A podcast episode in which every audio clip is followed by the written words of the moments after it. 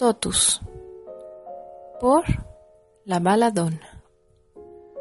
Totus, rubiecito, pequeño, con ojos en forma de almendrita.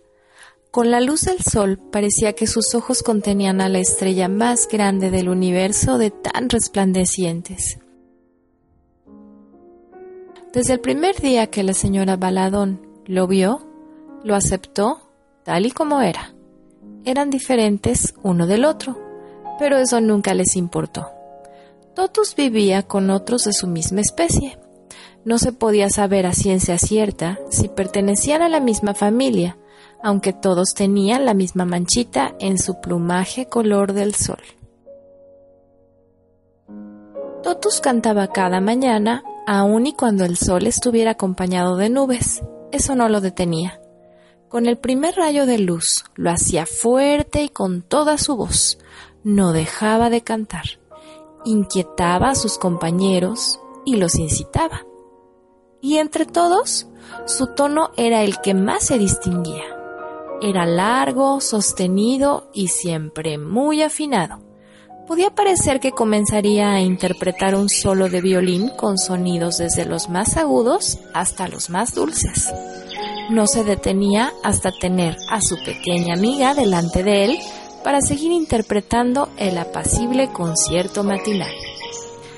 Escucharlo cantar para Susan Baladón significaba que había llegado la hora de ponerse en pie, abrir cortinas y ventanas, respirar el aire fresco de la mañana y comenzar a repetir una y otra vez al ritmo de su trinar. Buenos días, Sol. Buenos días, montañas. Buenos días, mundo. Buenos días, Totus. Bajaba corriendo la escalera sin siquiera ponerse los zapatos. Atravesaba la estancia brincando briosamente, con peligro de atorar el encaje de su blanco camisón en cualquier brazo de un sillón o golpearse el dedo pequeño del pie. Impulsiva desfilaba jubilosamente para ver a Totus. De camino siempre tomaba una vaina verde, la más fresca, y acercando la mano a su piquito, Totus acariciaba las yemas de sus dedos suavemente y entablaban una conversación. Buenos días, Totus. ¿Cómo amaneciste, amigo dorado? Cada día estás más grande y tus plumas van creciendo más y más a lo que Totus contestaba en un lenguaje diferente. Buenos días, niña, qué alegre amaneciste hoy. Uno y otro, a pesar de no entender el sonido de su canto o el sentido de sus palabras, lograron comprender que hablaban el mismo idioma, el idioma del amor. Podían pasar horas conversando, quizás de cuestiones diferentes, pero eso nunca les importó. Eran felices así. En ese entonces, la señora Baladón tenía una gran mata de cabellos negros que llegaba por debajo de sus hombros, que cuando se acercaba demasiado a Totus, jugaban a tejer sobre las rendijas, utilizando su cabello como estambre y su pico como un gancho de tejer. Totus vivía en una hermosa pajarera blanca espaciosa. Por fuera, las figuras que hacían la vez de varillas eran flores entrelazadas. No es que a la baladón le gustara tenerlos como posesión. De hecho, la pequeña puerta estaba siempre abierta, por si algún día quisieran saber a qué sabía la evanescencia del cielo. Una mañana, con los rayos del sol del verano muy tempranito, Totus comenzó a cantar. Buenos días, amiga. Ven corriendo. Tengo que platicar contigo una idea genial que he tenido. Querida amiga, hoy soy muy feliz. Susan, Susan, baja. En cuanto la baladón comenzó a escuchar este canto dedicado para ella, tal como si fuera una serenata matutina, abrió primero un ojo y con el otro medio pegado exclamó por debajo de su mullida almohada. Totus, estaba soñando. Tú y yo subiendo escalón por escalón la Torre Eiffel. Ay, en fin, allá voy, espera que termine de despertar. En cuanto abrió la ventana y tomó una profunda respiración para comenzar la bienvenida a la jornada, con sus frases favoritas, Bu, pero no pudo ni siquiera completar la primera palabra. Su exclamación se vio interrumpida por un silencio sepulcral. Totus dejó de cantar. Soltó de golpe el aire y la expresión en su rostro cambió hasta abrir por completo sus redondos ojos. ¿Totus?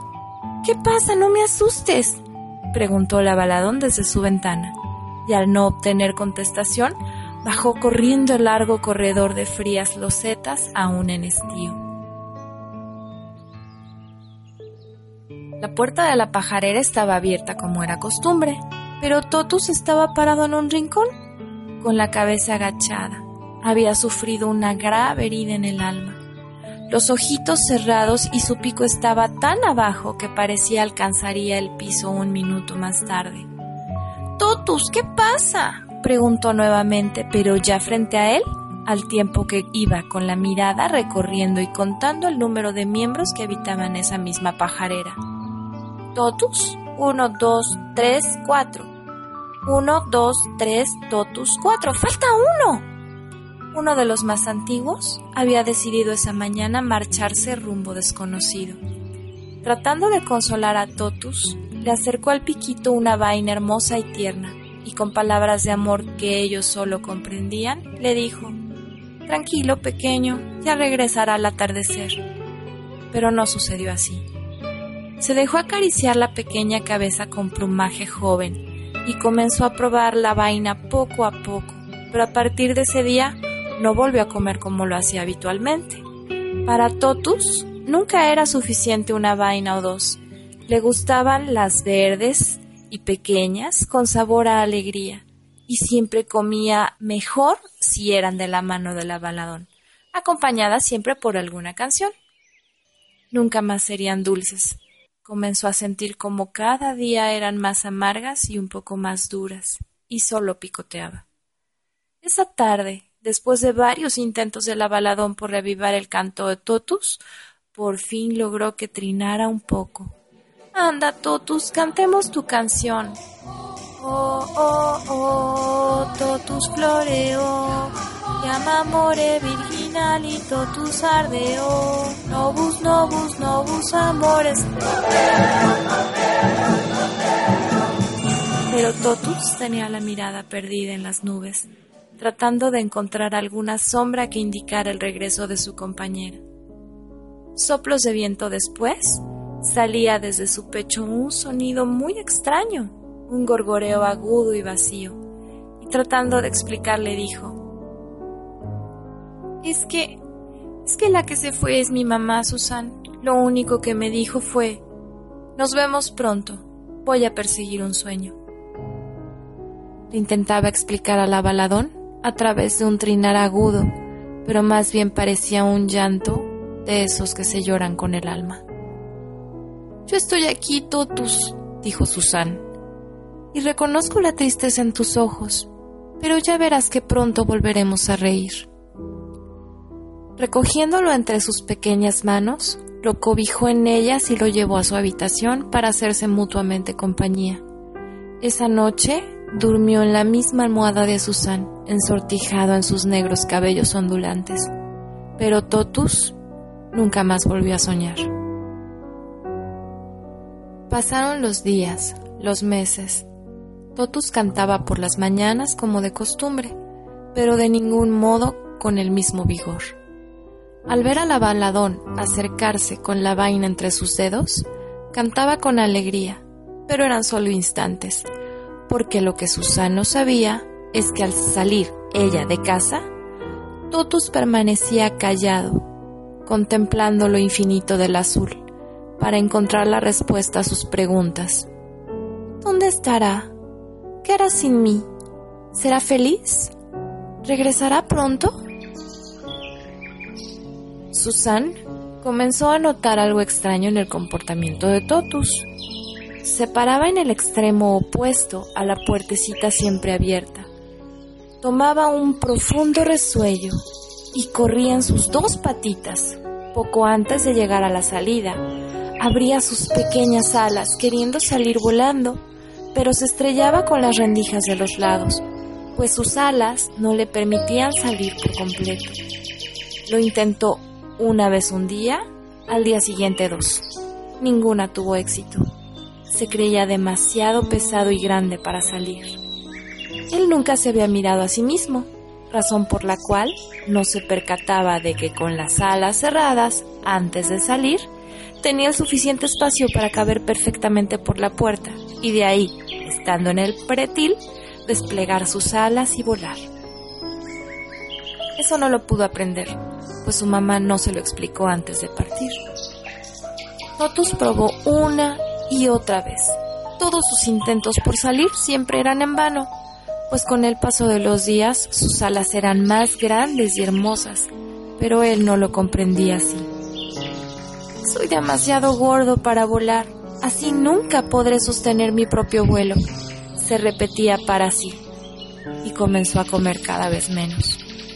En un principio no se le notaba, pues su plumaje había sido siempre esponjado y presumido, pero la falta de comida se le fueron cayendo una a una sus hermosas plumitas. Por más intentos de la baladón por llevarle sus vainas de verde dulzor, acercarle agua fresca y tratar de pasar tiempo con él, Totus cada día tenía menos fuerzas. Un día dejó de comer. Una mañana cualquiera, de un mes cualquiera, aquel pájaro antiguo que fue en busca de un sueño regresó. Se escuchó un escándalo en la hermosa morada de Totus, pero ahora la habitaban una familia de cardenales de copete negro. Ya no había más vainas verdes y dulces. Ya no había más pájaros resplandecientes como el sol. Ya no estaba Totus.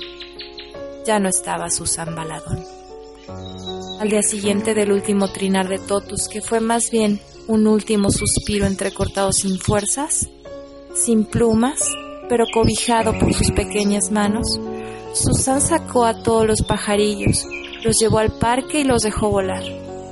Ella no sabía cómo enseñarles, pues era niña, no pájaro.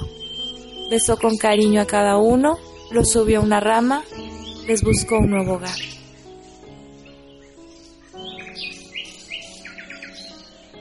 Susan años después abrió sus alas, pero se aseguró estar por afuera de la puerta de su casa. En nombre de Totus, tomó una respiración muy profunda. Con la mirada surcando el insondable azul, emprendió su propio vuelo. Agradeció a Totus, su gran amigo, su guardador de secretos, la lección que de él aprendió. Agradeció al cielo que a ella, su madre, sí la había enseñado a volar. Comenzó una vida, siempre con el recuerdo de aquel amigo en el corazón.